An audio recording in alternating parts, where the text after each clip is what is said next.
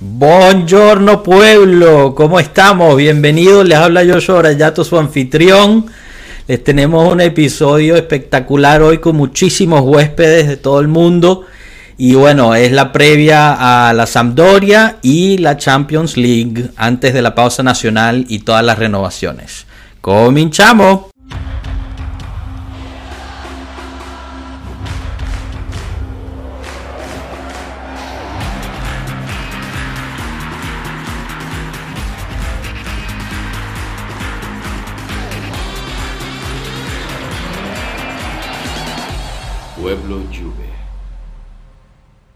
Bueno, bueno, bienvenidos, bienvenidos a todos. Todavía me emociona esa presentación, está buenísima la verdad. Bueno, empezamos con los saludos de parte del, equipo de Pueblo Juve. Enzo, Marco, ¿cómo están? ¿Todo bien? Bien, bien. Buenísimo, y les tenemos a tres super invitados, a Juan Diego, Nestalí y Gerardo, bienvenidos, ¿cómo están? Gracias.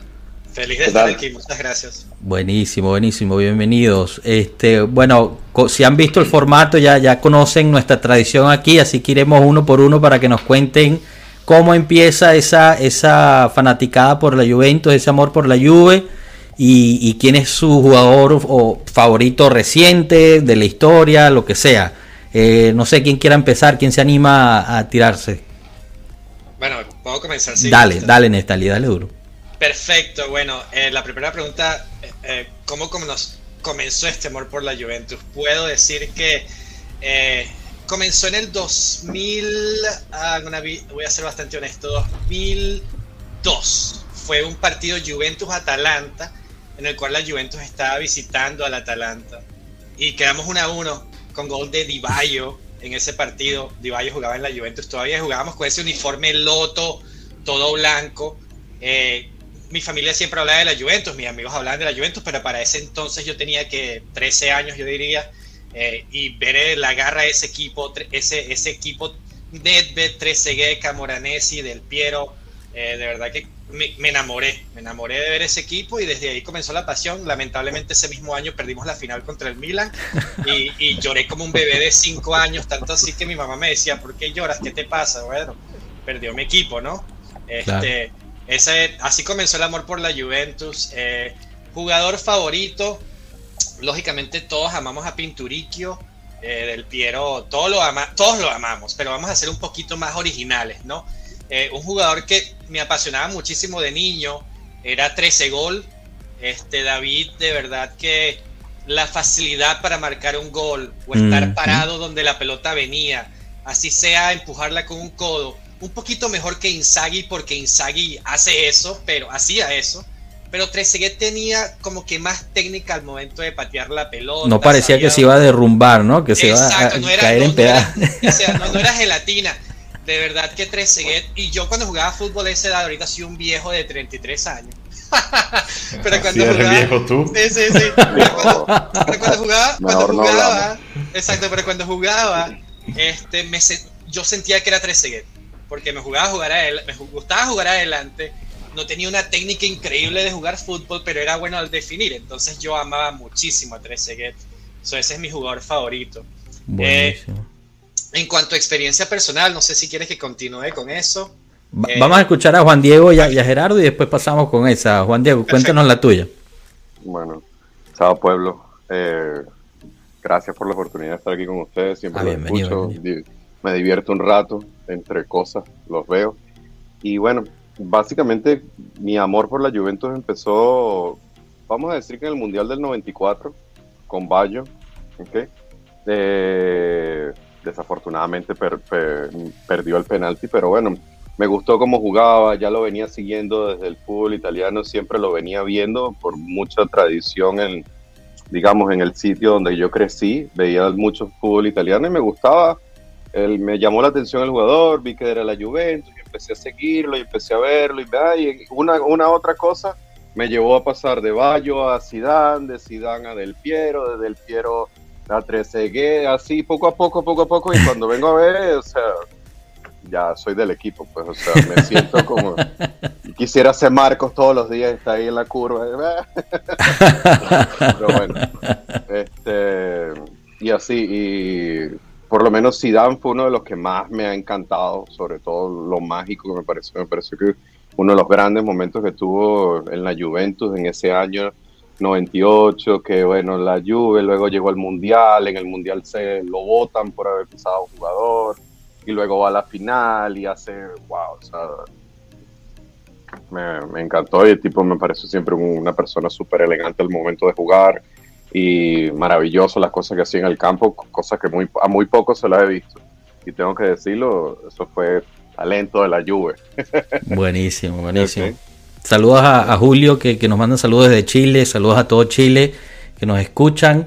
Eh, y antes de pasar a Gerardo, también saludos aquí, eh, Alejandro Ramos M. Saludos, un gran abrazo, gracias. Gerardo, cuéntanos la tuya. Sí, bueno, eh, hola a todos, gracias por, la invitación. Eh, básicamente, cuando tenía quizás 5 o 6 años, vinieron unos primos de mi, mamá, de Torino. La familia de mi mamá es toda de Torino.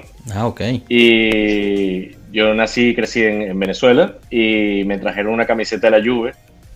Y desde allí, pues siempre, siempre siguiendo la Juve fielmente. Eh, un poco más más grande, cuando tenía como 8 o 9, me entero que el hermano de mi nona jugó en la Juve.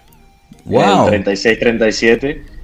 Y ¿Quién es? previo eh, Agostino Toraza se llama. Imagínate eh, tú. Jugó una temporada en la Juve, la temporada anterior la jugó en Torino y, y luego a la guerra. Entonces, sí, pero tengo familia en Torino. Eh, de hecho, mis, mis Seguro son buena gente. Seguro, sí, sí. no pienso lo mismo de mi tío, pero sí. Oye, tenemos realeza aquí entonces, ¿ah? Sangre. Sí, sí. Jugó en la lluvia y todo, espectacular. Sí, sí, y, sí, familia en Torino, así que pasión 100% por, por la Juventus. Buenísimo, buenísimo. No, genial tenerlos a todos, la verdad, bienvenidos. Eh, este, como siempre lo hemos dicho desde que empezamos este proyecto, la idea es, llegar a, todas partes del mundo donde hayan juventinos eh, y, que bueno hablen español, que disfruten hablar y, saber de su equipo del alma. Y, creo que aquí estamos todos en una parte diferente del mundo, si, si mal no entiendo, ¿no? Entonces, poco a poco este proyecto va creciendo también gracias a ustedes, así que abiertamente aquí en público les agradezco mucho su, apoyo y todo lo que, lo que han hecho por nosotros en las redes y, seguirnos en los lives. Así que muy, muy bienvenidos, están aquí en familia. Bueno, podemos quizás empezar a hablar un poquito de, lo que se viene, ¿no? Vamos a, vamos a tener un poquito aquí el, partido que viene este domingo contra la Sampdoria, en casa de la Sampdoria, que le doy las mías y abrimos, ¿no? ¿A qué, dicen ustedes? ¿Me, permites algo yo? Claro, por supuesto. Justo antes de que empecemos. Quería recordar a todos los que, sobre todo los colombianos, la ah, gente de Colombia, que recordarles que mañana hay una grandísima reunión en Bogotá organizada por el Juventus Club oficial de Colombia y van a estar muchos para celebrar sus 10 años, o sea, creo que sea el, el más viejo Juventus Club oficial de toda Latinoamérica, así que muchísima felicidad a todos ellos que muchos de ellos nos siguen también, así que... Haces bien, haces bien, Marco, gracias de verdad. Que le vaya muy bien, que disfruten mañana, que apoyen a la vecchia y seguro que, que sigan así. que estamos acá celebrando los 20 y los 30 y todo. Eso es. ragazzi. Eso, eso. Si se, si se encuentran en Bogotá, no se la pierdan. Ahí van a estar todos sus hermanos y hermanas, así que Hacen partidito, ¿no? Hacen futbolito ahí, juegan eh, el, Claro, por la mañana juegan un fútbol eh, y luego se juntan. Después se juntan a ver el partido con dos, con dos cervecitas, ¿no? Ya a, las 11 se puede ya, ¿no? Sacaron, sacaron también un videíto muy bueno, así que todos los que lo sigan en Twitter o que no lo sigan, que lo sigan, que lo vayan a ver, porque muy bien, la verdad. A esa, hora en algún parte del mundo es, happy hour, so. Eso, exacto. Acá, por ejemplo. Eh, Joshua, y, para seguir con los saludos, a que ya me regañaron, Alejandro Ramos M, el famoso chino, no lo saludes así. Ah, oye, chino, gracias, gracias, aquí está. Saludos, chino, un abrazo, hermano. Gracias por estar. Buenísimo, buenísimo. Bueno, gente, entonces, para, el, para contra la Sampdoria, ¿cómo nos vemos? Que, para mí es un partido súper, súper complicado, aunque la Sampdoria está en la parte baja de la, de la tabla, con, el, con la llegada de Giampiero han, han podido darle un poquito la vuelta a la situación. es un equipo que sufre mucho de recibir goles. La verdad es que, digamos, Aurdero y, la defensa no han podido hacer mucho al respecto. Pero tampoco nosotros somos un equipo que estamos haciendo mucho gol últimamente. Entonces, no sé. Y jugar en Genova nunca, nunca es fácil. Eh, y, bueno, no solo eso, sino que es el partido justo antes de la Champions, que es donde yo creo que mentalmente van a estar la mayoría de nuestros jugadores. Seguimos con varios lesionados, además de Bernardeschi que está fuera por amarillas. Entonces tampoco es que tenemos un un equipo completo. La última de la, de la, de la alineación es que Blajovic va a descansar. Ya fue confirmado por varias fuentes, una de ellas Agresti, que, que es, muy, es muy bueno. Y entonces, eh, bueno, vamos a ver. La dupla de arriba va a ser King y Morata con cuadrado por la derecha como medio. Es un más como un 4-4-2. Pero ¿cómo, ¿cómo, lo ven ustedes? Eh, ¿qué, ¿Qué sienten para este partido? específicamente. Eh, eventualmente hablaremos de la Champions League, pero quiero saber sus, sus impresiones. Quizás podemos empezar con Enzo y Marco, que, no han hablado todavía. Marco, tú desde, desde Turín, ¿qué nos puedes comentar al respecto? Que no, nada, voy a Génova mañana. Ah, vas a estar en el... Sí, sí, sí, sí. sí.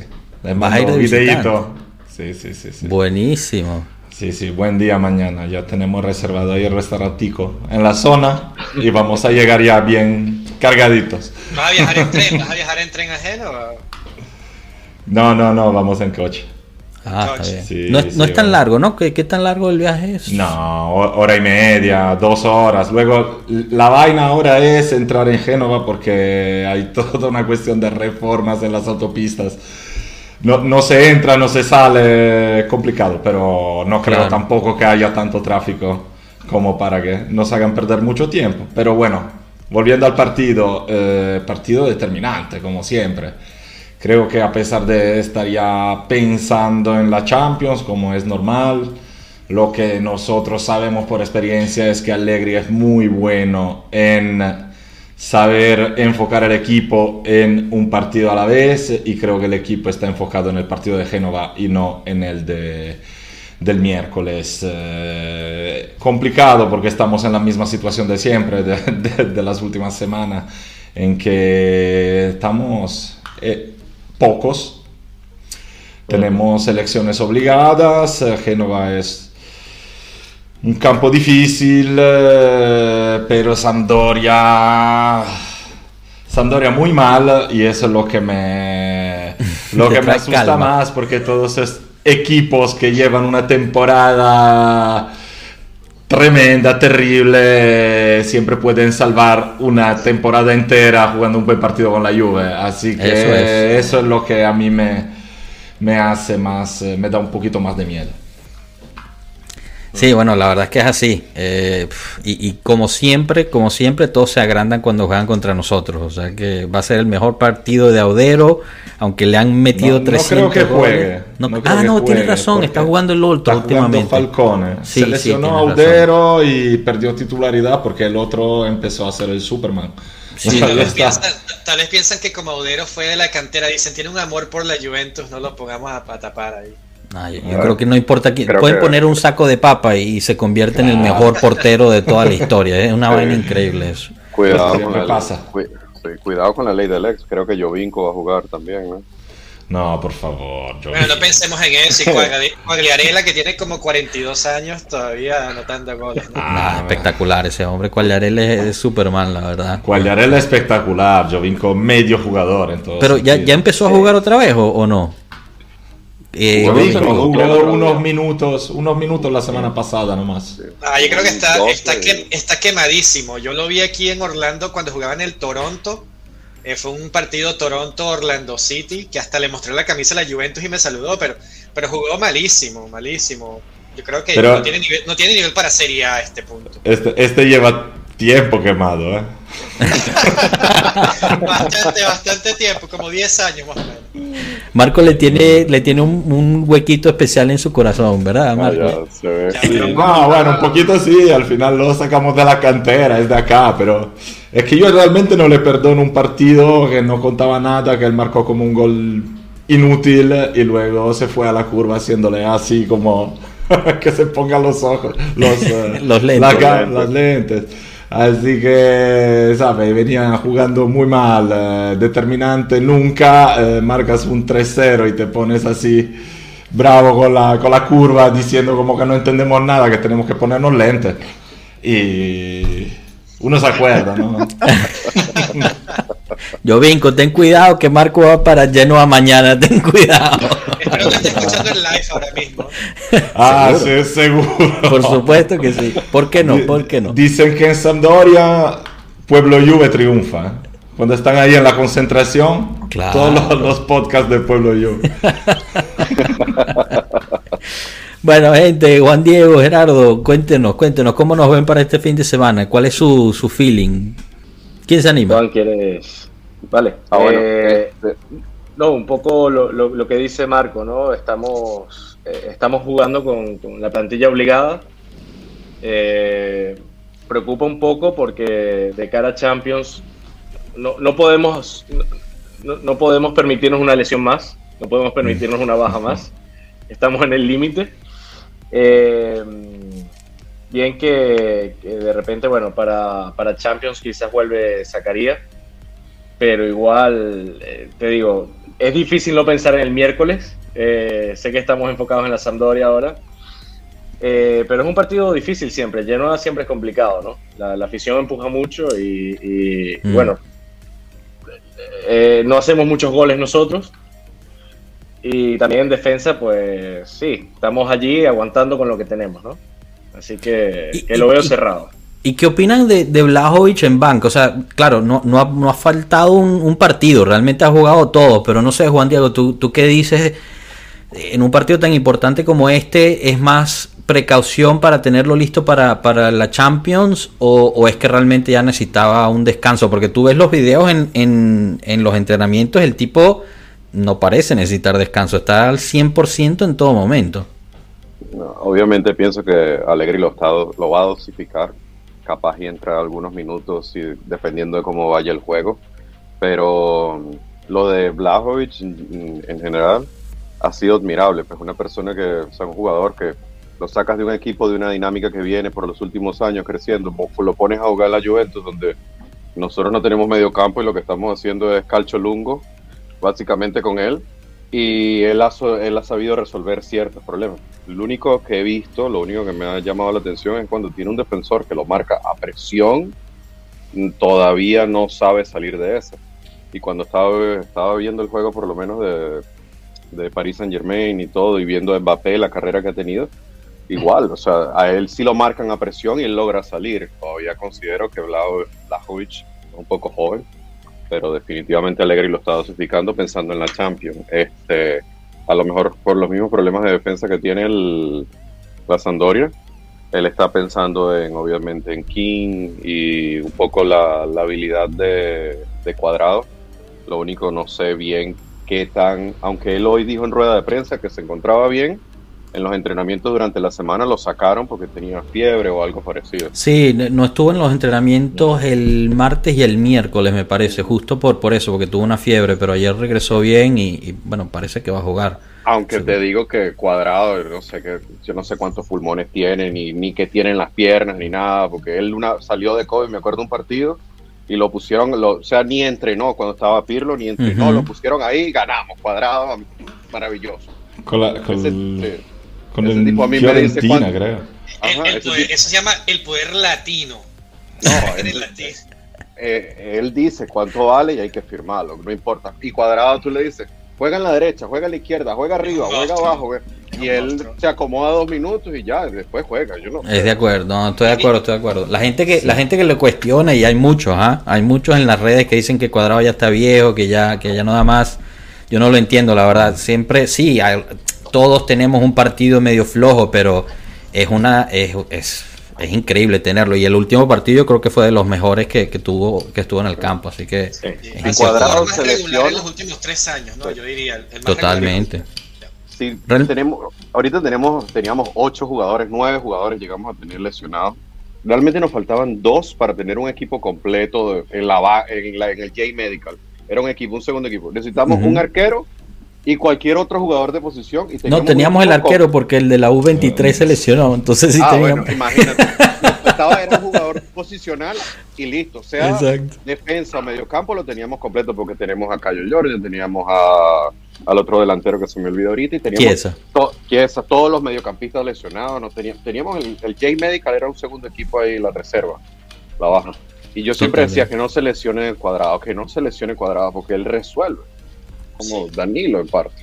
Lo, bueno, lo bueno de, de, del Sandoria hoy en día es que Gras no juega Icardi yo, yo cuando Icardi jugaba en, el Sandoria, a mí me daba demasiado miedo porque siempre jugaba Juventus Sandoria y Icardi anotaba. Claro. Ese era el único jugador que me daba miedo en el Sandoria. Hoy en día creo que no, no siento bastantes amenazas allí con la Sandoria.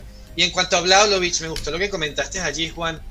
Yo no, comparé, no, no podría comparar a Vlaovic con Mbappé y tal vez muchos fanáticos de la Juventus me, me odiarán por eso. Yo veo mucho más a Vlaovic como un delantero al estilo eh, Crespo, Vieri, un jugador bastante fuerte que con una pierna bastante fuerte que donde la chuta la meta. Tiene tal vez un poquito más habilidad.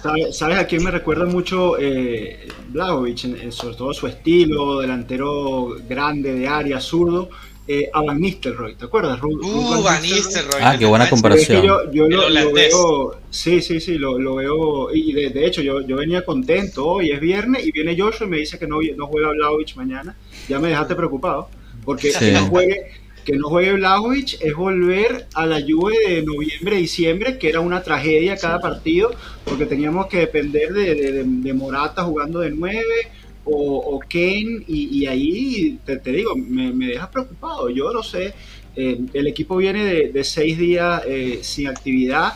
Eh, hay un, partido con una Sampdoria que no es excesivamente físico, no, no sé, y después de Villarreal lo que te queda es Salernitana y, te vas a la, pausa, con lo cual, de verdad que si se da el, descanso de Blajovic, yo me, me sorprendería mucho.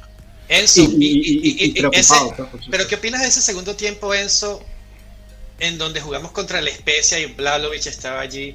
Y Vladovic prácticamente nunca chutó y nunca tocó la pelota. Tal vez Alegri vaya a jugar a lo mismo. Sí, yo creo que también fue una, cuestión de, que el equipo caló totalmente. O sea, hubo un bajón. Eh, el equipo jugó a media máquina el primer tiempo y dominó y estaban como relajados. Entonces salieron el segundo tiempo y, de media máquina se convirtió en un cuarto de máquina y, ya claro, un cuarto de máquina no nos alcanzó. El Spezia también subió un par de metros en la cancha, nos empezó a apretar un poquito más arriba y, cuando el equipo, después de, de, un par de ocasiones que tuvieron ellos, intentó despertar, yo creo que ahí sí se vino abajo físicamente y no hubo manera. No hubo manera más que, como dijo después el Lady, meterse ahí atrás, defender, tirarla para arriba y, que terminara el partido. Y al final, bueno, tuvimos, tuvimos esa, esa pizca de suerte eh, y fue así, y nos llevamos ese, ese 1 0 a la. Con Chesney parando de todo allí, ¿no? No, hizo un milagro ahí con, con que salió con la rodilla, que se inmoló, porque cuando un arquero sale así, es que es que te inmola, o sea, ahí te juegas la vida, porque te, puede pegar en la cara, en la barriga, eh, más abajo, o sea, es un paradón ese, de verdad. Pero a mí, ¿sabes lo que me, que me parece raro de que no juegue mañana Vlaovic? Es que él está, no sé cómo se diga, difidato, pero que si lo amonestan, sí, salta un partido, ¿no? Entonces, no, no hay una, una entonces, me parecía más lógico que jugara mañana, que si pasa algo tienes el partido con Salernitana y si queda así, a lo mejor le das descanso con Salernitana y no arriesga que te salte el Inter. Pero bueno, al final siempre son esas cosas que hacer demasiados cálculos sobre esas cosas no trae nada bueno, así que... Bueno, nadie, nadie dice que no vaya a entrar en el segundo tiempo. O sea, también puede ser. Yo trataría de, ahorrarme un, mediocampista. O sea, a mí lo que me, preocupa más eh, un Locatelli, por ejemplo. Porque es que son esos tres. Y en, y en Villarreal, ah, después de tres días, esos tres van a jugar 95 minutos, pero a toda máquina. Entonces, eh, ahí sí se complica que, se doble el pie uno o, que, te quedes sin un mediocampista, ¿qué vas a hacer? ¿En Villarreal juegas con quién? ¿Con, con Miretti en Champions? No, no creo, que, creo que Villarreal está un poco diezmado. Creo que, que tiene bastante lesiones. ya basta con Bernardeschi. Por, por eso te digo, o sea, me preocupa, más, me preocupa más la media cancha. Además, pues, Bernardeschi en la media cancha, o sea, esa es una leyenda de la que hablamos desde hace mil años, pero eso nunca ocurrió realmente y la poca veces que se probó funcionó muy mal. Ah, Marco, pero, pero te recuerdas ese 3 a 0 de contra Claro que me acuerdo de eso, esa es la excepción. O sea, ese, eh, pero ese fue partidazo también de Emre Can, de Spinazzola, de cualquiera. O sea, eso no es la muestra a la que tenemos ya que. Veo, ya veo que Marco no quiere la renovación de. de, de, de... Ah, eh. De. No, ya va, o sea, también, hermano. Vienes de una lesión, te ponen a jugar, claro. dos minutos en cancha y claro. te das una manita. Eso, hay, hay que ser burro. O sea, tú sabes perfectamente el problema que hay, tienes, tienes toda la razón, tienes. O sea, a mí eso me dejó loco. O sea, ya basta. No tiene palabras. O sea, a ti te pagan por jugar fútbol. Tú ganas millones de millones y, por jugar fútbol y sabes que tienes una amarilla, por Dios. O sea, y si hubiese sido una amarilla para salvar tres puntos, ah, entonces, pero no, pues, héroe. Pero, pero así no. O sea, yo, yo quería agregar con, con el partido con, contra la Spezia que eh, me gustó ver a Cuadrado otra vez arriba. Creo que, que se gana mucho con ese 4-4-2 que puede ser un 4-3-3. Uh -huh. Porque Cuadrado corre toda la cancha a los 90 minutos y defiende bien, lo sabemos, dribla bien, se pega, o sea que tiene todo. Y, y realmente creo que con Vlaovic la, la, la, velocidad se sacrifica un poquito, es más jugador de espalda al área, a, a recibir el balón, a bajarla, a tocar y, y, avanzar un poco el, el, equipo hacia adelante. Y, y, bueno, con King y Morata y, Cuadrado, los tres tienen velocidad, tocan rápido y, de repente pues es, es, jugar un poco más aguantar el partido y a una contra cuando, cuando, la SAM se, se, descuide porque sí vi, sí me gustó mucho Cuadrado contra la Spezia todo el movimiento que hizo como, como bajaba a, a, a esperar a, a, luego robar balón y salir a, velocidad yo creo que fue el bueno, mejor de la cancha. Sí, sí, sí, sobre todo en el primer tiempo. El ¿Cuál, fue el primer, ¿Cuál fue el primer técnico no, que puso cuadrado, cuadrado en esa posición? ¿Sarri? ¿Pirlo? Oye, ¿Quién fue? fue, fue, fue, una cosa de Pirlo. El, el, lo, lo, hizo, no, lo hizo, lo hizo Allegri alguna vez, eh, pero el primero en ponerlo así de titular creo que fue Sarri. Sarri que dijo, ese es un terzino, un lateral derecho y tiene que jugar ahí. Pero ya lo había hecho Alegre alguna vez cuando le hacía falta. Sí, sobre, sí, todo, sobre todo al final, porque al principio no lo hacía. Al principio... Sí, porque sí, yo recuerdo. Pesa 3, ¿no? Jugaba, jugaba, la famosa BBC y, y, y, por derecha muchas veces lo hacía cuadrado toda la banda. Uh -huh. Sí, sí, porque no recuerdo Cuadrado siendo tan importante en el primer ciclo de Allegri. No, fue importante no, no, no, en el primer sí, ciclo sí, de Allegri. Lo que pasa es el nivel medio de la Juve que bajó y te das menos cuenta. Claro, Entonces sobre, sobresale más ahora, pero siempre fue importante. Es válido, es un punto bastante. Sí, válido. pero otra, otra cosa, no sé si vieron, obviamente, que eh, cuando Cuadrado baja, Locatelli sube más, ¿no? Y, y, y de hecho el, el, el gol Arthur ocasiona así, bien. o sea, era un relevo, Arthur jugó muy bien, bien. Mucha, muchas piernas también. Y de, de, bueno, vamos por la banda, vamos por el centro, se da como más flexibilidad cuando tienes un jugador como, como cuadrado, ¿no? Claro. Eh, eso me gustó, varias jugadas que, que, vi que eran de toque y, y, y Cuadrado más bien esperaba abajo y subían otros. Eh, entonces, bueno, que no esté Vlaovic yo creo que puede entrar al minuto 70 igual si la cosa está complicada a ver qué a ver qué sale el mejor claro bueno, ellos están más cansados bueno, también alegría del 82 no. totalmente cierto exacto. una, una sí, cosa yo, que vi yo vi una, unas comillas de Juan Diego cuando dijeron que Arthur jugó bien y yo creo que sí. creo que estamos de acuerdo Juan Diego o sea qué ocurre eh, Arthur viene del fútbol brasileño ok Luego llega al Barcelona, en el Barcelona le ponen la etiqueta que es el nuevo Xavi. Y yo te puedo decir qué ocurre. Tú le das la pelota a Arthur, agarra, da la vueltica, pase para atrás. Da la vueltica, pase para atrás. Eso es lo que hace.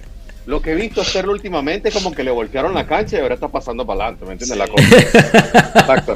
Yo creo que Totalmente le cambiaron la brújula y el o sea, tipo, coño, Ha habido una, una, pequeña mejoría en Arthur, pero sí. como, como sí. decimos siempre acá, calma, calma, porque eh, o sea, está jugando porque es que no hay otra opción. Si Exacto. tuviera uno, uno más, sea McKenny, sea Zacarías, cualquier no otro, el que, el, el que, no jugaría sería Arthur. Pero aunque, aunque yo no estoy tan seguro que, porque ah, sí, es, por, perdón, Joshua. No, no, disculpe. Yo lo que iba a decir es que, o sea, sí, estoy de acuerdo. A mí me gustaría que Arthur levantara la cabeza y pasara hacia adelante más, pero yo creo que está haciendo mucho mejor una labor que pasa por desapercibido, que es la recuperación de balones. Yo creo que es el que más balones está recuperando en el equipo en este momento. Sí, y efectividad de pases está altísima. E incluso el último gol que se comió Morata, que no sé cómo se lo comió enfrente del arco solo. Una pared metía esa vaina. nació, de un contragolpe.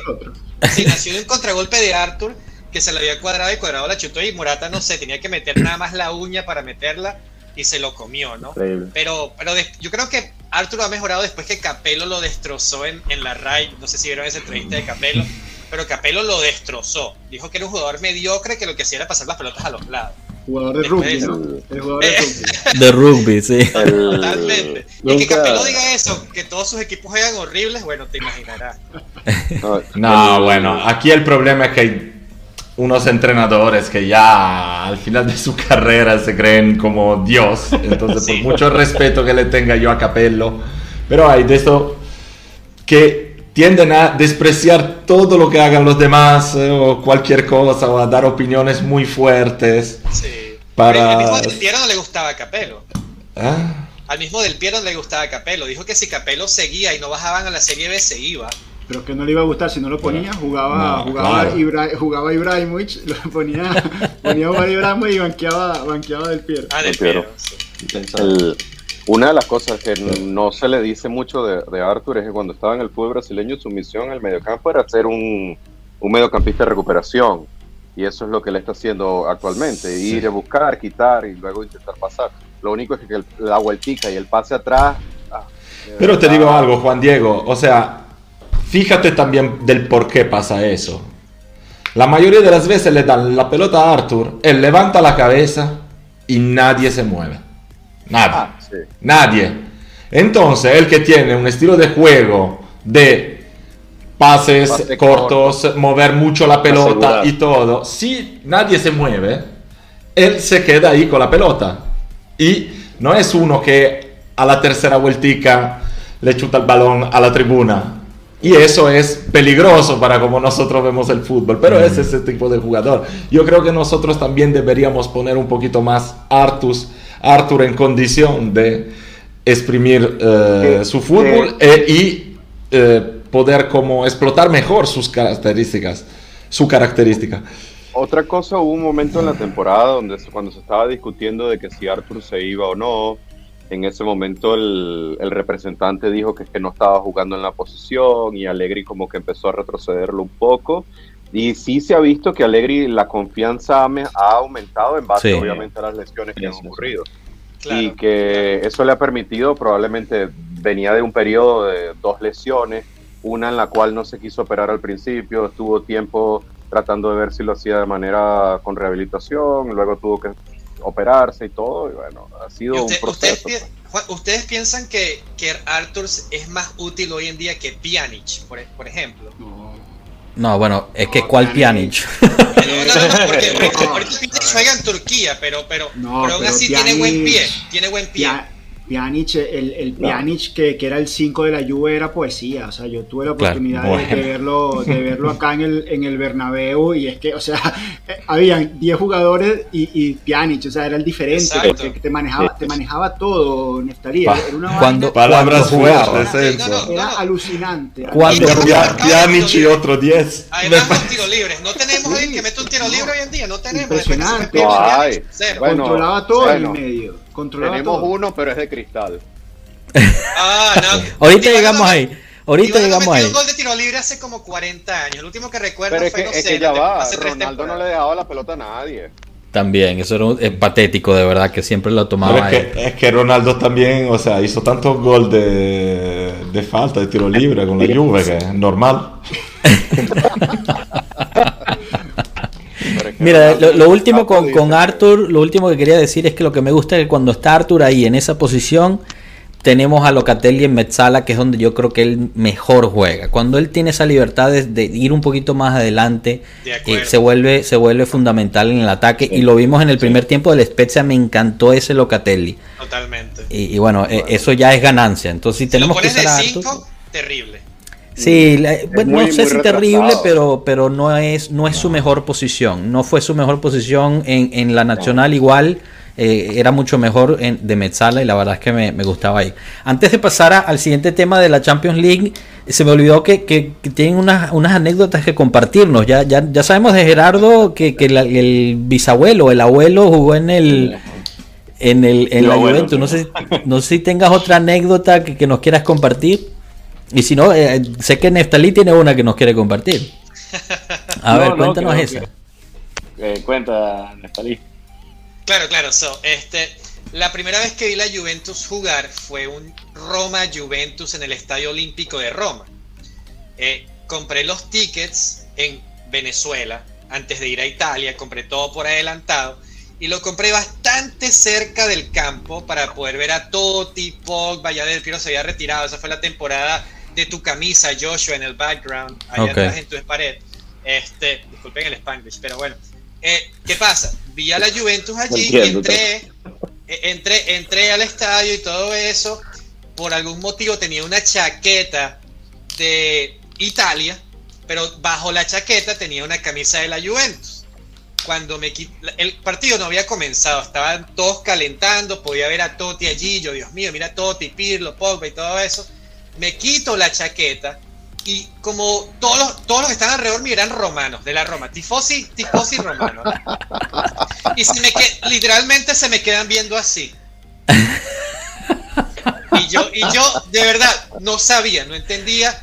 Y me dicen, me, me pregunté en italiano, ¿por qué tienes la cabeza de la, Juventus? ¿Por qué estás haciendo eso? Te puedes meter en problemas, ¿qué te pasa? Y yo, es que le dijo, no, no, no, no, no sabía. Entonces me dice, ah, pero ¿de dónde eres? Ah, no, son venezolanos. Y me dice, ah, con razón, eres venezolano. ok, no te vamos a matar, ¿no? Pero después vino, después, pero todavía la gente de arriba que no escuchaba me quería matar. Entonces llegó el tipo de seguridad del estadio, del Olímpico, y me hacía así.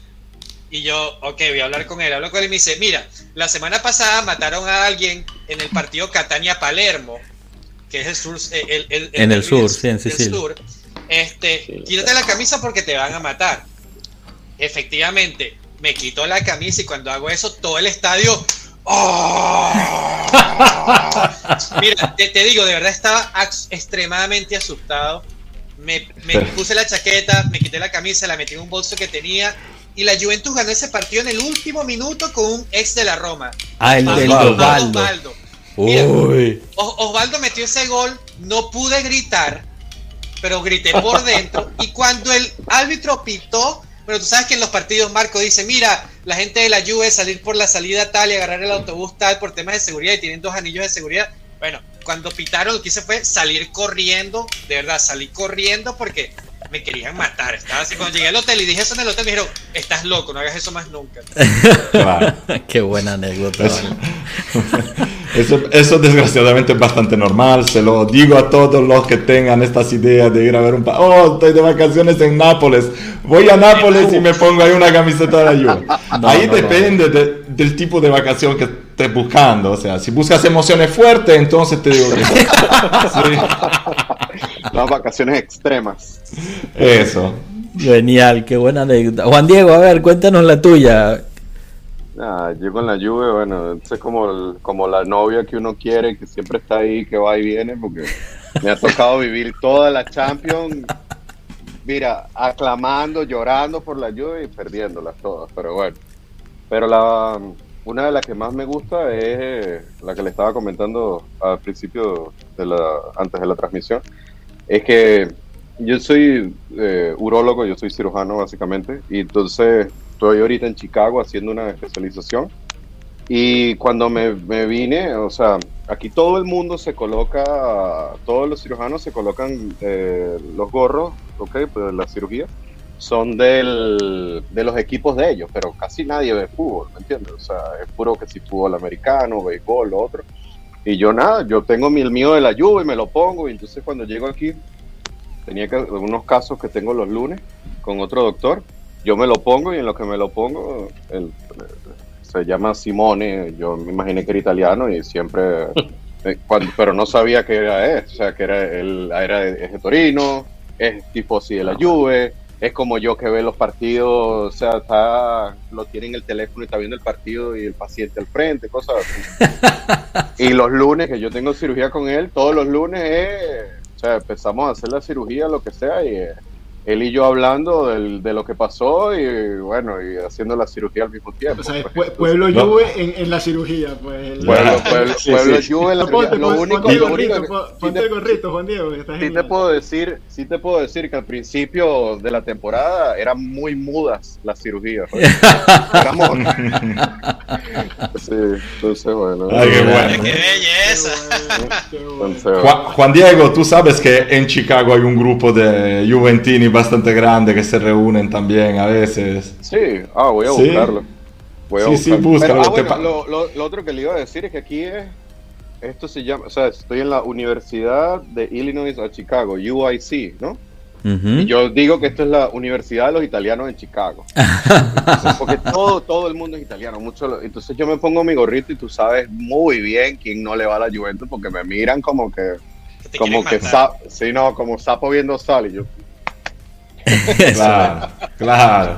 Rana, ¿qué tal? Te saludo, bienvenido. ¿Cómo estamos? Saludo, placer a todos. Acá estaba chambeando. Bueno, estamos bien. Buenísimo. Gerardo, ¿tienes otra anécdota para compartir o, pasamos a esta pregunta de Anderson? Eh, no, recuerdo una vez en, el aeropuerto de Roma que, me bajé con la camisa de la Juventus. Eh, Oye, pero ustedes de verdad que... ¿ah? No, pero el aeropuerto, o sea. Les gusta el riesgo. habían dos aficionados que, que, bueno, me dijeron de todo. Misiones suicidas. Pero no, no, no pasó, no pasó a nada. Yo los ignoré ya porque estaba con mi esposa y, nada, tranquilo. No les hice caso. Pero nada, nada, nada importante. Anderson nos pone esta pregunta interesante. ¿Qué, tan posible es el regreso de Miral a la Juventus? Eh, la verdad es que yo no lo veo posible. Eh, yo tampoco. Tiene, el Atalanta es el, tiene préstamo con derecho de compra. Y, obviamente eh, eh, lo más probable es que lo, vaya a ejercer, como lo hizo con Romero, por ejemplo. Eh, encuentra un lugar donde, donde venderlo si es que no lo van a utilizar ellos mismos y, ejerce ese derecho y se va. para mí, en mi opinión, no sé qué opinen los demás y abro, abro discusión, de Miral no tuvo la paciencia que, que se necesitaba para permanecer en la lluvia. Yo creo que si de Miral se, esperaba un año más, eran literalmente 12 meses más, sería titular ahorita con, con Delict en prácticamente todos los partidos. Porque, porque no lo hubiera, o sea, hubieran usado de Miral en vez de Rugani, por ejemplo, ahorita con, con Bonucci y, y lesionándose muchísimo. Y bueno, él, no tuvo esa, esa paciencia y lamentable, pero, pero bueno, nada, es, es lo que hay.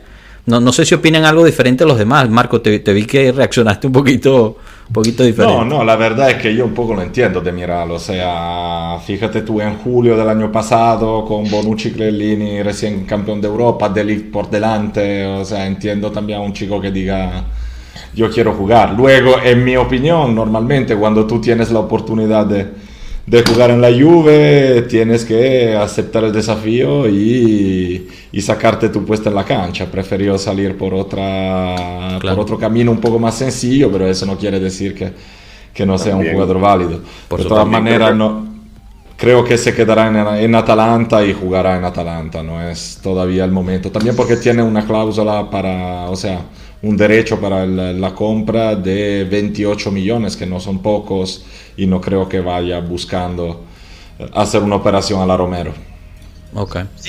Aprovecho para saludar a Juan Luis desde Irlanda, así que bueno, estamos por todas partes hoy. Bastante lejos.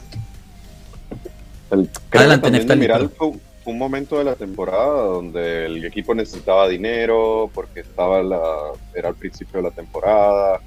Es una opción de plusvalencia que tenían con Demiral que les convenía a la Juve y bueno, los se dio. Pero está, está en préstamo. Este efecto lo vamos a ver este año si van a ejercer el derecho. Nos pagaron algo, creo, para el préstamo, pero como. También debemos, debemos mucho. a la Fiorentina le debe bastante. Ah, sí, sí. Sí, pero entonces son todas cómodas, cuotas por no sé cuántos años. Ahí hicimos el negocio, la verdad. Saludos, Dayana de Nueva York. Ahí tienes a tu, a tu a tus rivales, Juan Diego de Chicago. ¿Cuál es la mejor pizza? bueno, pasamos. me encanta el dip de Chicago. Me acabas que voy. Hasta he pedido desde acá de Los Ángeles para mandar, lo mandan ¿Cuál es congelada. el restaurante, cuál es el restaurante en Chicago que es bastante famoso por su pizza? Ah, Hay Luminaris. Jordanos. está- Oye, mira, Marco desde Torino conoce. Giordano, Giordano, sí. la- la- Por eso te matan también, ¿oíste, Marco? Ten, No ten soy, muy cuidado. fan, no soy muy fan de la pizza, porque tiene. Hay muchas va. las pizzas crujienticas, ¿no? Pero son Claro. buenas. No, bueno, a mí me Pero no, el deep dish está muy rico, pero no lo llamen pizza, por favor. No, no, eso es una torta. Acá, acá le dicen, acá le dicen pie. Es un pie. Es verdad, Es verdad. Es un pie. pie. Es A mí el que más me gusta es el de Luminaris. Más que Jordanos, más que Vincenzo's. A mí Luminaris es el que me gusta. Bueno, si nos están escuchando de cualquiera de estos restaurantes, bienvenidos a patrocinar el canal, ya que estamos en esto. Canso de comprarlas congeladas, men, y salen caras. Un dato, un dato curioso, la gente de Chicago no se come esa pizza, cuando come, Como la, la, porque- la- la- la delgadita. no, no, cuando las comen es porque viene alguien de afuera, viene un familiar, un amigo, alguien, bueno, para que conozca la pizza y ya, pero el resto no. Sí, pero a mí Hay lo que me pasó cuando estaba en Chicago es que fuimos y llegamos a. Fuimos a los tres, ¿no? Y entonces decíamos, oh, ¿cuál nos recomienda? Y en realidad la que, la que recomendaban era la, la delgadita, no la Ujú. es- a mí me ve así como, pero, pero estamos en Chicago, o sea, tiene que ser la, la gruesa. Los Dice, estereotipos, ¿no? Yo me quedo con los hot dogs de Chicago. Los Sí, hot dogs. Sin, sin ketchup, ¿ah? sin salsa de tomate. Lo- lo- no, Sí. los sharks que tienen, tienen picante. Bueno, gente, pasemos a la Champions League. Regresemos a nuestra Juventus. Vamos a. a- Dejamos me- el me ángulo pueblo cocina, pueblo gourmet. ya tuvimos nuestro pueblo gourmet aquí. cocina. Vamos a hablar de la Champions Me League. dio hambre ya con toda la pizza. Igualmente no he almorzado. Se viene el partido, se viene el partido. Acordemos que, que empatamos 1-1 en, en España después de, bueno, un, un papelón ahí al final. Y, y hay que ganarla, hay que ganarla. Ya no, ya no hay esto de los goles a favor en contra, ya no está contando eso. eh, se necesita ganar en casa, se necesita también dejar en claro, ¿no? De que, de que nos merecemos el, siguiente pase. Además de que por cuestiones financieras nos acomoda muchísimo poder pasar a la siguiente, a la siguiente fase. Acuérdense que el Inter quedó fuera, entonces cada vez que dentro de, de- de tu mismo país se quedan fuera, te toca un poquito más. O sea, no estamos hablando de mucho, pero todo, todo suma. ¿Cómo nos ven para ese partido? Eh, ya vemos que, quienes van a regresar, prácticamente lo dijo hoy eh, Allegri. Parece que Chiellini va a regresar, pero bueno, no ha jugado en más de un mes, entonces no sabemos qué tanto puede influir, aunque bueno, Chiellini es Chiellini. Dybala está trabajando fuerte para poder regresar, eso es una incógnita, eso no se va a saber sino hasta el miércoles, Hasta media firme, hora ¿no? antes del partido. ¿Cómo, perdón? Eh, Si firma o no firma, juega, ¿no? No, bueno, al parecer, bueno, después hablaremos de las renovaciones, pero están todas en pausa hasta el final eh, para la pausa nacional. Eh, o sea que no se va a hablar de renovaciones según esto, sino hasta después de Salernitana. Pero bueno, contra, contra el Villarreal eh, jugará Blajovic, obviamente, especialmente si, si no va a jugar este fin de semana, y los que hay en la media, pero, pero ¿cómo nos ven? ¿Podemos sacar ese resultado? El Villarreal fuera de casa es, es difícil, no, no sé qué opinen ustedes. Joshua, quería agregar algo rapidito que Dale, estábamos dale. hablando anteriormente. Eh, Dinos de la pizza. ¿Qué restaurante? No, no, no. Ah, no, no la ah, pizza, no la pizza, pero lo que estoy pensando Ah, bueno. ahorita es que la Juventus quedó eliminada en Champions los últimos dos años con marcadores de igual gol, pero por el gol de visitante nos sacaron. Ahora que por primera vez después de tres años tenemos un resultado de una a una que nos beneficiaría el gol de visitante, cambian la regla, Claro. ahora no cuenta, ¿no? Como que lo hacen adrede para que la Juventus no clasifique. Claro. Sí, pero, Pero hombre, esta pero- copa nos odia. Yo no sé cómo tengo que explicárselo a todos.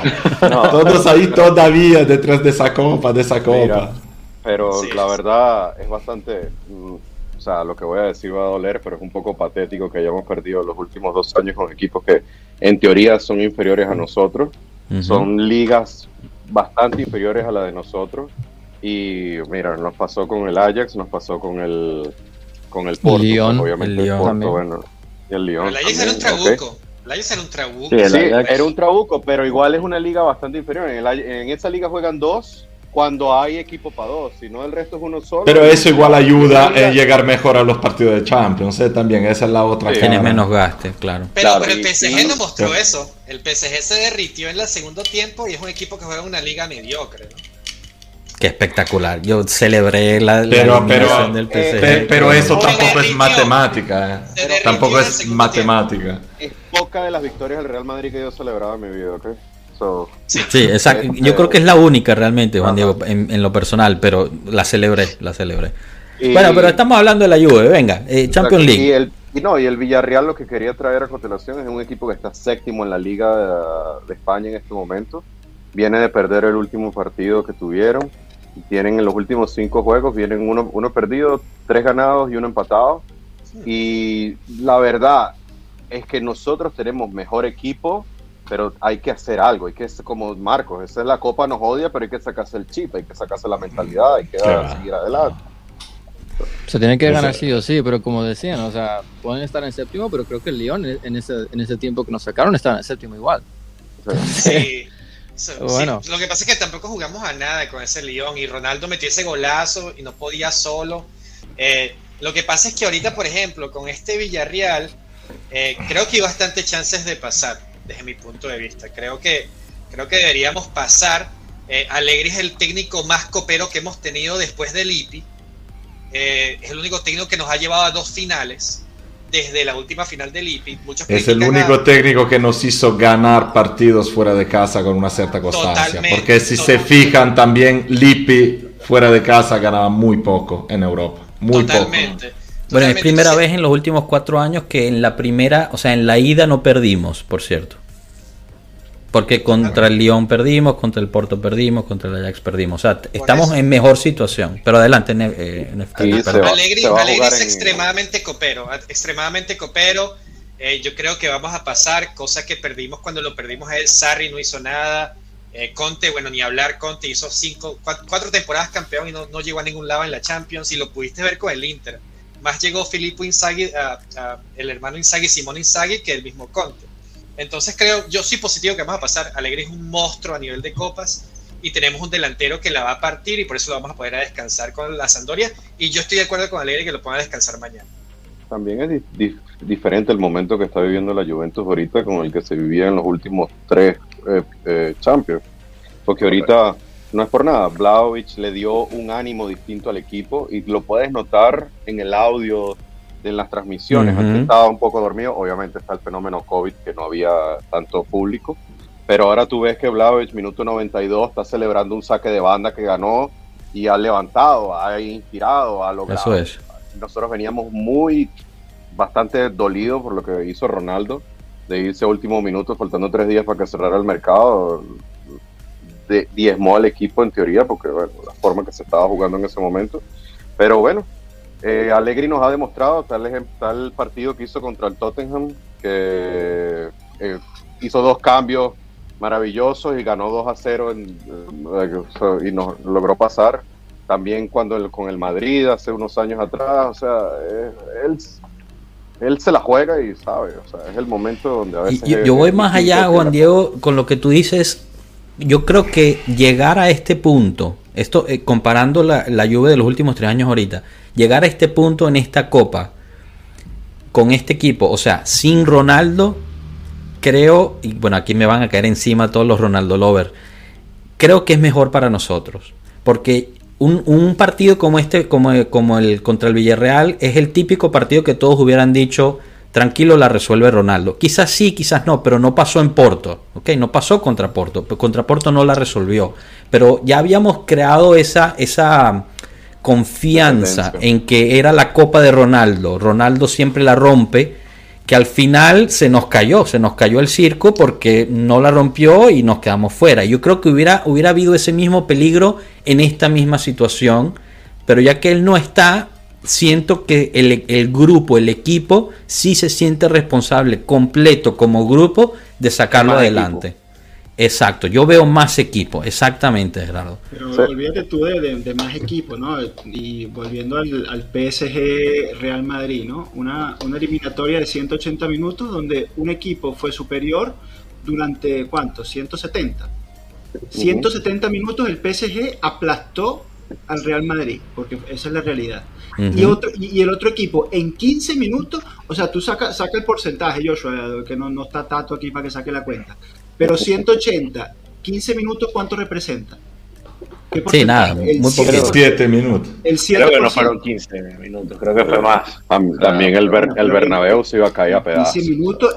Entonces, aquí lo importante, y, hago la analogía con, con el partido de la Juve, es que los 90 minutos no, no hace falta jugar bien, no hace falta dar un espectáculo, sino hay que ser contundentes en las ocasiones que tengamos. Si la Juve en, en, las dos, tres ocasiones que tenga la mete, el partido nos llevamos a casa, ya está.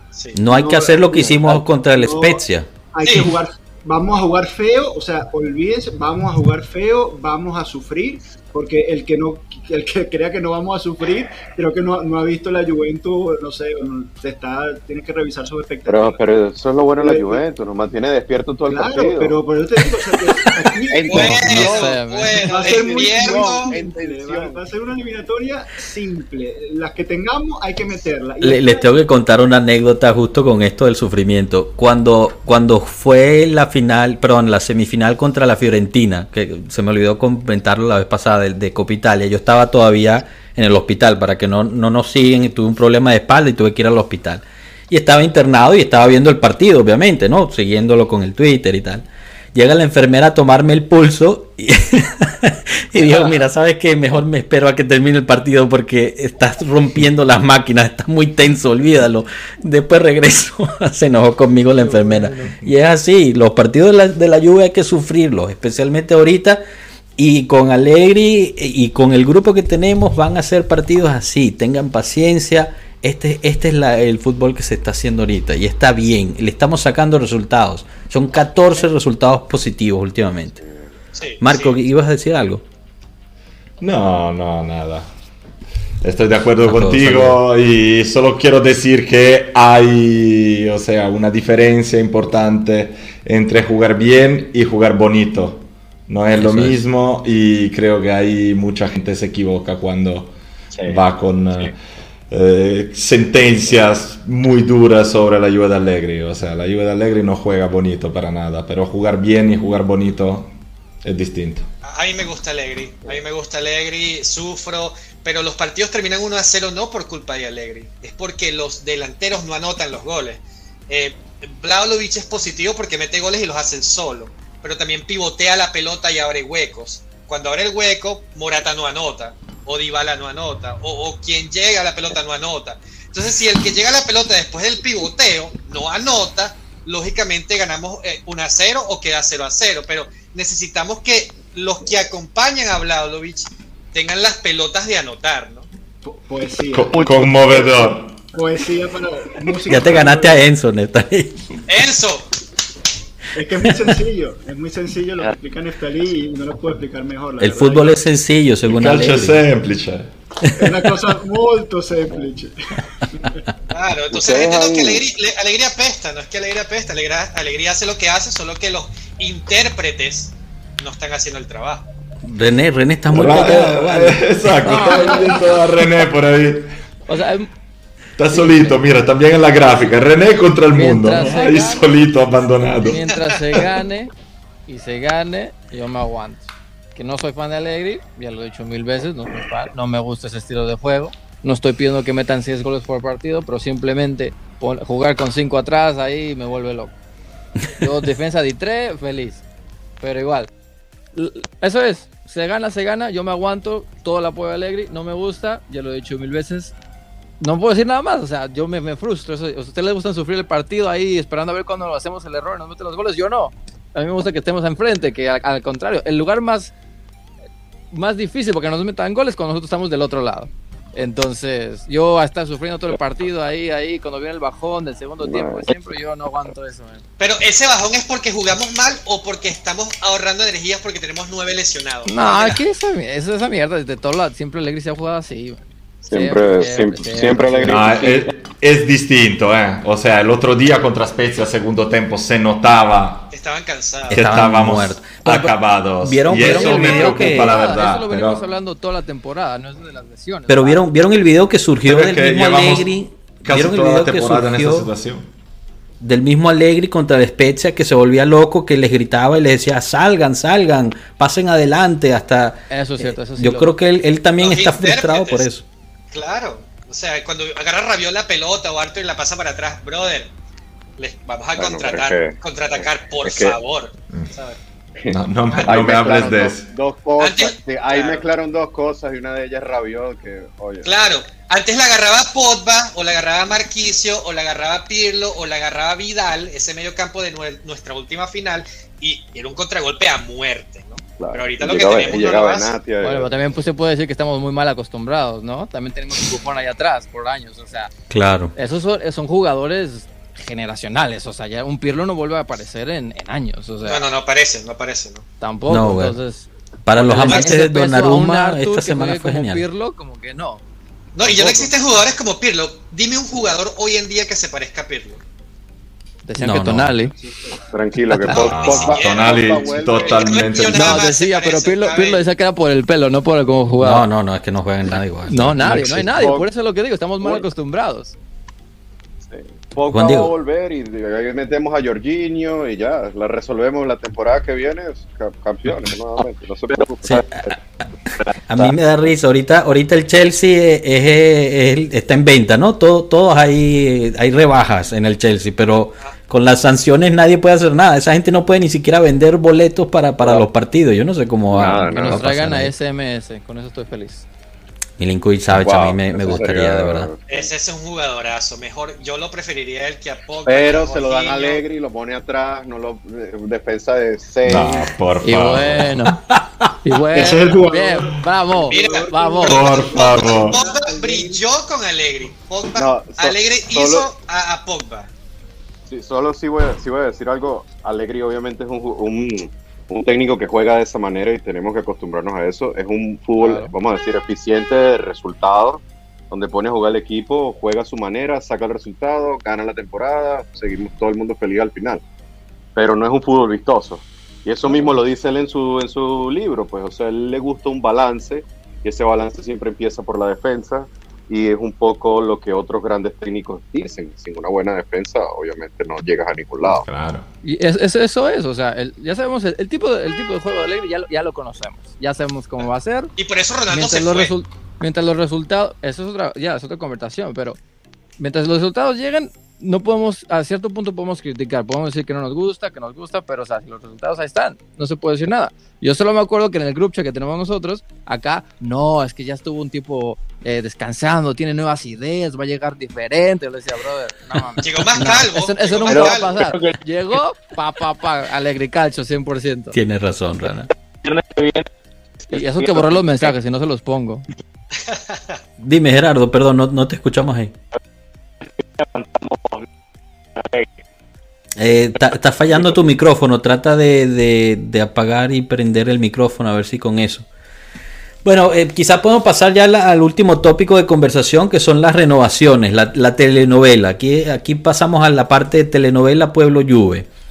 Que, que bueno, son todas las renovaciones que están en, en pendiente. Eh, lo último ¿Dónde está- fue... ¿Dónde está Cano? ¿Dónde está Cano para que ponga aquí en el, en el cuadrito al lado de Rana los dos cuádriceps y, y seguimos el tema de las renovaciones? No está, no está. Si se perdieron, si se perdieron el, el episodio pasado, Enzo está hablando de esto.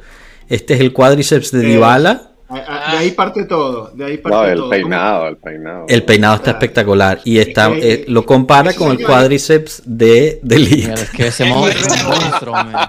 Esos son mis dos brazos, mis dos brazos ¿Cómo, cómo tú renuevas? Ponme la otra foto. ¿Cómo renuevas ese señor? O sea, es, es irrenovable. Eso, es- ese, ese cuádriceps izquierdo es irrenovable. No puede ser que estemos hablando de los cuádriceps otra vez, de verdad. No, Muchachos, una de las cosas, eh, una de las sacaste cosas cómicas de cuando fueron a firmar a The. Es Gracias, que- Gerardo. Gracias, gracias de verdad. Un abrazo, hasta luego. Me disculpen por desaparecer un momento. Tranquilo. El equipo, no me acuerdo cuál es, que hicieron el estudio y conocieron al papá y dijeron, no, él- este es un tipo que va a ser gordo luego. Y por eso no lo firmaron, porque el papá resulta que es un poco fuerte, vamos a decirlo así, y bueno. Por eso no lo firmó el otro equipo y lo- se vino a la Juventus, pues gracias a Dios. Qué lástima, ¿no? Sí. Bueno, entonces, regresando a lo, de, las, del- de las renovaciones. eh, la de Cuadrado ya está. Eh, el mismo Cuadrado hoy dijo en, en- una entrevista a DAZN que él no tiene, no tiene ninguna preocupación, la renovación va a llegar cuando llegue, él está muy feliz en Torino, la Juventus de su familia, o sea, ahí nada, nada de qué preocuparnos, señores, vamos a tener cuadrado por lo menos por los siguientes dos años. Yo creo que va a firmar aún por un sueldo menor, o sea que muy bienvenido, o sea, el colombiano realmente se siente juventino y es parte de la familia. El, que sigo diciendo que me sorprende realmente que vaya a firmar la renovación es Perín, que, que parece ser otro que eso ya está listo, nada más falta la, digamos, la confirmación oficial. Y, bueno, aquí está el favorito de, Marco, es este Bernardeschi, que está pidiendo más dinero y, por más tiempo Quiere cinco años y creo que dos millones de euros más al año. Yo creo que quiere más dinero para armar su estudio acá en Los Ángeles, para tocar su, su guitarra, ¿no? La guitarra. Eh, ¿Cómo, puede, pedir, más dinero, men? Está Lo que yo pregunto es, dejar, porque dejar a Dybala irse gratis, a Bernardeschi irse gratis. Eh, tenemos la capacidad económica de comprar jugadores por, por una cantidad de dinero mínima para traer a alguien con el nivel o experiencia que tienen esos jugadores. Creo que es bastante complicado. esa es la pregunta de renovarlos. ¿Podemos sustituirlos sin gastar tanto? A Bernardo con quien sea. Claro. O sea, creo que sea un discurso muy diferente.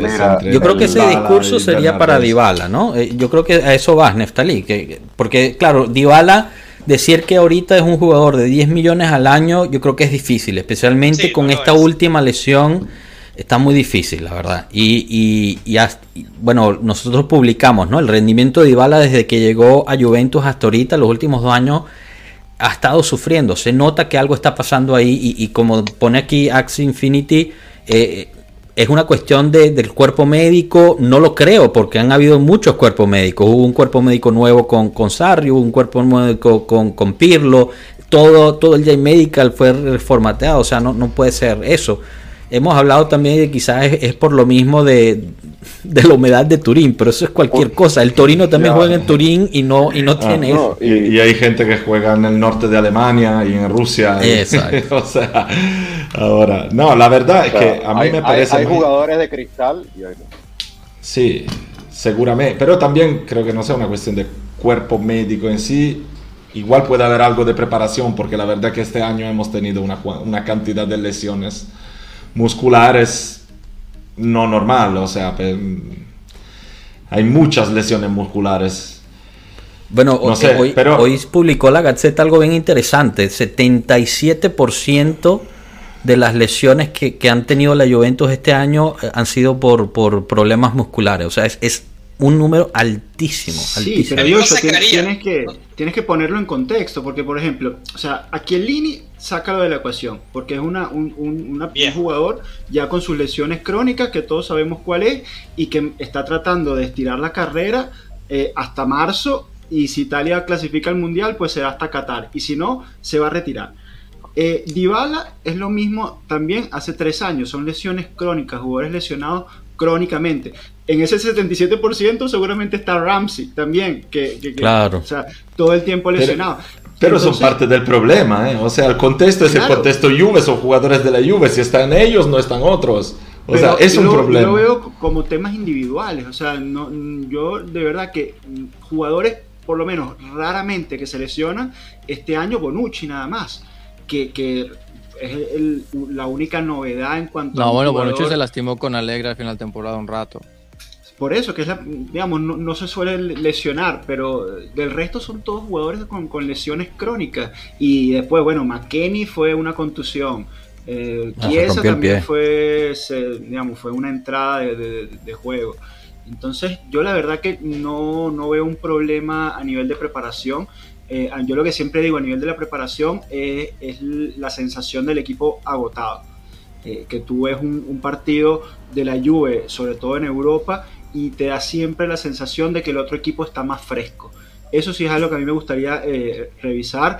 Y, bueno, y, volviendo otra vez al tema Madrid-PSG, el estado físico del Real Madrid en estas instancias de, de, Champions siempre es superior a todos los equipos que enfrenta. Eso sí, sería Más, más digno de estudio. Sí, yo lo que digo eso es que ese tema del Madrid, yo lo estaba conversando con unos compañeros que tenemos un grupo en WhatsApp y, y yo estaba diciendo que en base a la liga que juegas, tú te ves exigido o tienes una capacidad mental en base a esa liga. La liga francesa, el, el PSG golea a los equipos y después en el segundo tiempo puede aflojar. Yo creo que pasó lo mismo con el Madrid. Ese set mental que tenían, dijeron, ok, vamos 2 a 0, eh, aflojemos un poquito, las piernas te engañan. Y eso fue lo que yo creo que pasó en ese partido. En cuanto a los equipos italianos de la Champions, con equipos de otras ligas, como de ligas más rápidas, como la inglesa, sí se ve el de, el, la diferencia física entre una Juventus o, y un Manchester City o un Liverpool. también, también ocurre que por lo menos en las ligas inglesas, si tú ves los, los banquillos, por lo menos del Chelsea, es una locura. Tienen jugadores que uno que reemplazan a los otros y los otros son iguales. Tienen tres equipos en el en otros equipos. Exacto, tiene tres equipos. Es una liga de mucho dinero. Es una desventaja. Los jugadores de la Juventus, los jugadores de la liga italiana, siempre son los mismos. Los mismos lo, lo podemos notar por lo menos cuando el ¿cuál fue el partido hace poco de Champions? Creo que fue el Napoli. No, Napoli se vio contra el Barcelona. El Liverpool cambió los jugadores. Pero Champions ni de lejos. Ah, el, Liverpool con, el, Inter. El, Inter metía a, Ranocchia, eh, Gallardini y los otros metían. Sí, pero se quedó con Checo y Gosses en el banquillo, que son cosas que yo no entiendo, pero bueno. Es que tenían que salir con la cabeza alta. Ah, si los metían, salían con la cabeza baja. Está alta. Ah, como Cristiano Doni, si se acuerdan, ¿no? está alta. Pero, pero, ustedes se creen, ustedes se creen. Pero, pero le puedo añadir algo a lo que estaba diciendo Enzo y lo que estaba diciendo yo anteriormente. ¿Ustedes saben quién es el preparador atlético de Real Madrid? No. Es eh, Pintus, exactamente. Pintus es uno que siempre donde ha trabajado, sus equipos han tenido poquísimas lesiones y una eh, aguante físico durante toda la temporada mucho superior a todos los demás. El año pasado estaba en el Inter. Mira Modric, mira toda esta gente con una edad. Sí, pero eh, bueno, ahí llevaría otro discurso que yo eh, me pongo enfermo cuando dicen, no, Cuadrado ya está viejo, no se tiene que renovar, no, no, hay que comprar el jugador, Dybala 28 años no se tiene que renovar porque está viejo y estamos ahí con gente de 35, 36, 37.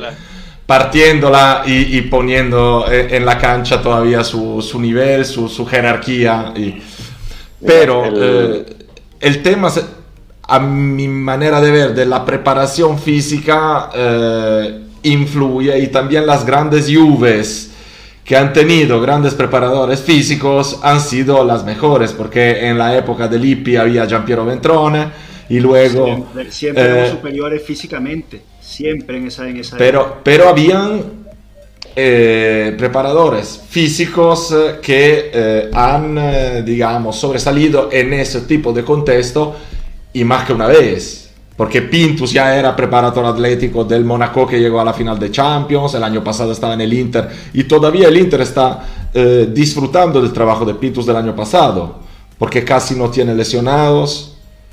Eh, y bueno, ¿y por qué no contratar a uno como él? O sea, si, si, si es ah, eso. Ah, bueno, yo no soy Andrea Agnelli ni Arriba Bene, así que, o sea, si fuera yo, trataría de. Juan Diego, dale, dale, Juan Diego. ¿O nos está saludando o... Desde, el punto de vista, es que se me fue un poco el audio. Desde el punto de vista médico, te digo, eso también hay que buscar una persona que tenga mucha ciencia del deporte como tal y sean, son tan o tan igual a grandes jugadores, ¿me entiendes? Son personas que entienden la fisionomía, el jugador y todo, o sea, este, obviamente también si te digo, exacto, si tú te pones a comparar eh, lo que sería, eh, vamos a suponer con el tema de Dybala. Dybala es un jugador que es muy bueno. El tipo tiene elegancia con el balón, tiene un toque muy bonito, tiene una zurda muy bien eh, educada, vamos a decirlo así. Pero es un jugador que si tú lo comparas, que imagínate que se tuviera que enfrentar con, bueno, que se enfrente un fin de semana con De Liga, el fin de semana siguiente con De Miral, el fin de semana siguiente con el otro. Es un jugador que tiene que hacer un, un, un, un esfuerzo mayor a un tipo como, vamos a suponer, como Ronaldo, supongamos, o como Blajovic, o como King, o como Morata. Por eso se rompe mucho. ¿Entiendes? Pero, pero yo me fío, me fío de lo que dices porque claramente tú eres médico y yo no. Pero me acuerdo de toda la vida se ha dicho lo contrario, o sea, los que tenían el físico de Dybala se rompían menos porque era un físico menos voluminoso, tenían músculos un poco más ágiles y, se rompían menos. Y, como, como Messi, ¿no? Supuestamente igual. Claro, uno como Messi se, se roto siempre muy poco. Cuando yo al final creo que... Dino, Dino. Messi, Messi es Messi. Messi es Messi. No, bueno, claro. Del tamaño de Messi. ¿Cuánto es el tamaño de Messi ha llegado a ser? Sí, Maradona era uno y era así. O sea. Si decimos eso de Dybala. Pero, pero Dybala tampoco es tan chiquito, ¿eh? o sea, Dybala es metro ochenta, ¿eh? luego a lo mejor parece más pequeño, pero Dybala lo he visto en vivo, no es que sea tan pequeño. Es que el corte de pelo lo hace ver más chiquito, yo creo. Yo creo que pasa también por un tema, por un tema individual. Hoy, hoy en día los jugadores, más allá del, de la hora, hora y media de entrenamiento que tengan con, con el club, hay, hay un tema personal de, cuidarse, alimentarse bien, entrenar por su cuenta eh, y cumplir una serie de, tener una disciplina que yo la verdad eh, no sé si Iba la, la, tenga. Quizás sí, y me estoy equivocando, no, lo sabemos. No lo sé. Pero es que tú, tú lo ves físicamente. Y voy volviendo al ejemplo de cuadrado. Tú has visto Cuadrado, un tipo sequito, para. El tipo no tiene ni un milímetro de grasa, un tipo fit, en forma y se lesiona muy poco. Cristiano Ronaldo lo mismo. No se lesionó nunca en tres años. Nunca, que un tipo, tipos que se cuidan, que siempre están magros, que siempre están a tope y, obviamente las lesiones musculares se minimizan. Entonces, eh, con Dybala a, mí me queda la sensación esa de que no individualmente no se cuida, no entrena lo que tiene que entrenar. El año pasado fue lo mismo, llegó de Argentina, estuvo dos meses en Argentina jugando el pádel y llegó como se creía que ya estaba físicamente perfecto y no jugó cinco partidos seguidos. Y Nedved, le, criticó eso a Dybala, no dijo nombres, pero me recuerdo que le preguntaron a Nedved sobre jugadores que eh, no rendían físicamente bien, él decía que era cuestión de trabajo y responsabilidad Nedved, nuestro último balón de oro, ese hombre corría de. ¿Cuándo se lesionaba Nedved? Yo,